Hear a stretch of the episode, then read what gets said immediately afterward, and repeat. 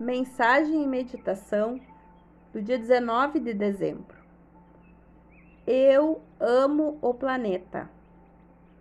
Imagine o mundo como um ótimo lugar para se viver.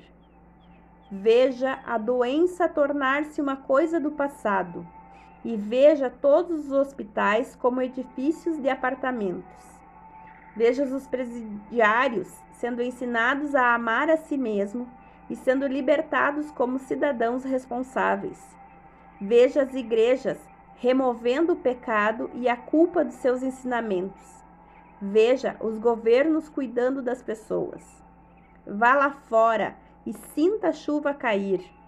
À medida que a chuva para, veja um belo arco-íris aparecer. Repare no sol a brilhar. Cheire o ar fresco e limpo. Veja água limpa em nossos rios, riachos e lagos e repare na vegetação exuberante.